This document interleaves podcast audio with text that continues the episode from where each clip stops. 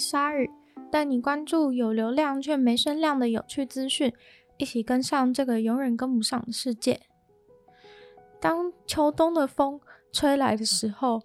我每次都会想起，就是去年或是很久以前，就同样吹着这个风的，到那时候的回忆。但是不知道为什么，只有冬天的时候才会有这种状况，夏天的时候就不会想起以前夏天的回忆。不知道大家有没有类似的经验？总是令人想到所罗门王宝藏的所罗门群岛，从一九八三年与我国建交，直到去年断交了。所罗门的断交是为了与中共建交，而在建交以后。很快的，国内政策就产生了有趣的变化。近几天，所罗门群岛的官方就宣布了要全面禁止 Facebook 的消息，原因是因为 Facebook 上有出现诽谤总理或政府高官的言论出现。政府认为这对国家的人民，尤其是年轻人，会有很大的危害。在这个网络的时代，没有言论的控管的话，任何人都可以轻易的上网获取对自己有害的资讯，而浑然不知。因此，政府认为这是非常危险的，尤其是对于年纪还小的孩子。大家没有能力判断资讯的真伪或是好坏，只好由政府来禁止 Facebook 以解决这个问题。所罗门群岛政府虽然受到很多批评和质疑，但还是对这项禁令颇为坚定。并表示禁止 Facebook 不会影响言论自由，因为还有新闻自由。这个说法吐槽点很多，典型的回避问题，而且没有明确规定这项禁令将会维持多久，或是何时开始实施。尽管国内外都充满了反对的声浪，看来这波言论控制潮势不可挡。毕竟中国跟很多国家建交。都会透过很多不同的方式影响该国政策，而若是该国开始接受了中国的一些甜头以后，很多美好的往日就再也回不去了。就有新闻标题戏称所罗门这是交错朋友了，跟中国建交就学习控制言论。不过在做一些会被骂的事情以前，先封住大家的嘴巴，的确算是蛮聪明的一步。就在美国的奥瑞冈州合法化治疗用途的迷幻香菇后，加拿大政府开始允许非末期病人合法使用迷幻香菇。有一位六十七岁的妇人向新闻台证实，她被允许使用迷幻香菇。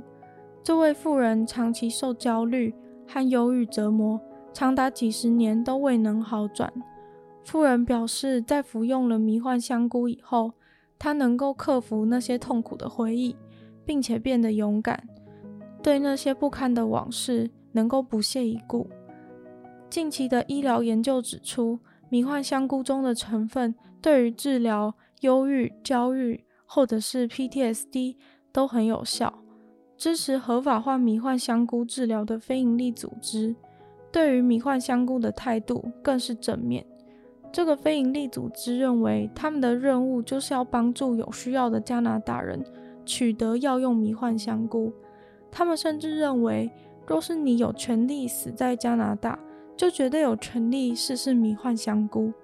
还有一点，就是他们认为很多人即将面临死亡，但是还有些时日必须活着，短则几周，长则几个月，甚至几年。若是没有像是迷幻香菇这类的药物帮忙，他们将会在剧烈的痛苦之中度过人生最后的时光。而加拿大允许合法使用迷幻香菇治疗的政策，也将重大的影响药物相关产业。像是有一家使用专利迷幻香菇衍生物制作药物的公司，他们马上就申请了 IPO 上市，市值飙升超过一亿美金。总之，这个政策将会改变非常多受心理疾病所苦的人们的生活。不过，一旦成为合法药物，又会开始出现防止滥用的管制上困难。虽然这种事情通常距离台湾很远很远，但是至少世界的心灵痛苦指数也许能下降一些。因为疫情而延宕的东京奥运，在三月时还信誓旦旦坚持要以完整模式举办。到了九月，在第七十五届的联合国会议上，日本首相透过预录的影片向所有人宣誓，明年夏天日本决心举办东京奥运，证明全体人类战胜病毒。尽管日本民众对于明年疫情趋缓能好好办东京奥运一事，抱持怀疑的态度，日本首相还是坚持他们会不遗余力的给大家一个安全可靠的东京奥运。在此同时，日本在联合国会议上也同意简化奥运会和残奥会的五十二个赛事项目，除了选手以外，参与奥运的人数也会比往年少上十到十五趴。而开幕前夕欢迎 IOC 委员，也就是国际奥委会委员的仪式也将取消。二零二一东京奥运的很多细项都已经慢慢的谈妥，不过到了十一月的现在，东京奥运又发生了小插曲。虽然开幕前夕的欢迎仪式和选手入村仪式已经取消，但是开幕式进行方面，东京奥运大会组织委员。和 IOC 协调委员长就产生了歧见。大会组织委员认为，所有参与东京奥运的相关人员，包含大会的参与工作人员和选手，都应该依照先前会议决定好的，需要保持两公尺以上的社交距离。认为这是为了安全的大会进行必须要有的必要的节制。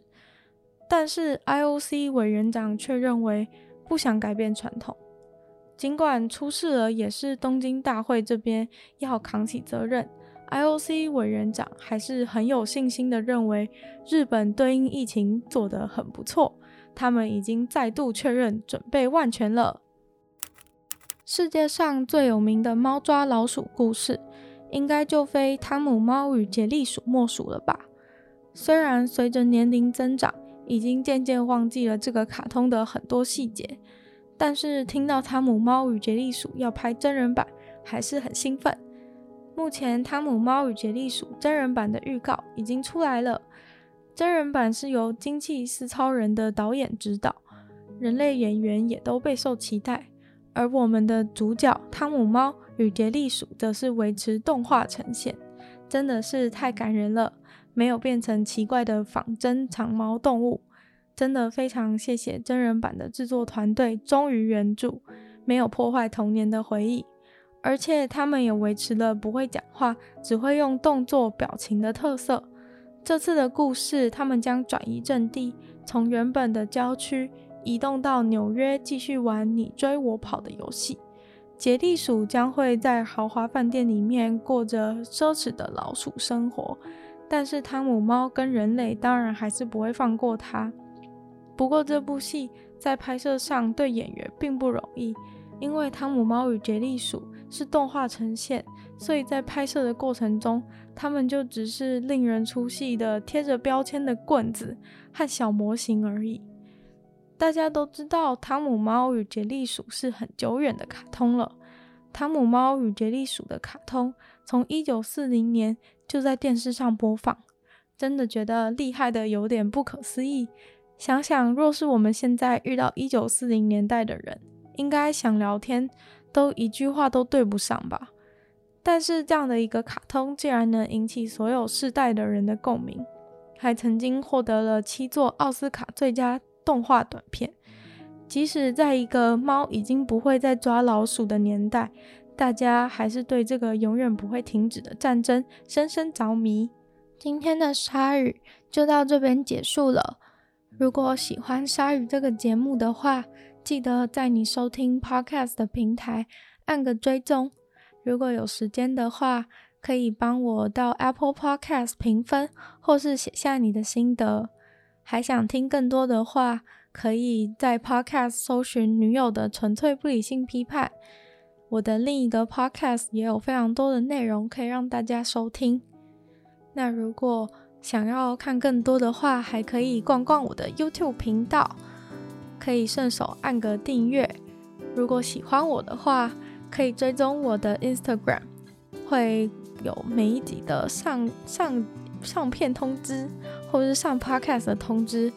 或是跟大家分享平常吃的东西，好帮大家实测好不好吃之类的。那如果大家有看到什么有趣的新闻的话，也可以小盒子私讯我，让我有机会接触到更多没有发现的新世界。那就希望鲨鱼能够顺利的在每周二、四、六与大家相见。那我们就下次见喽，拜拜。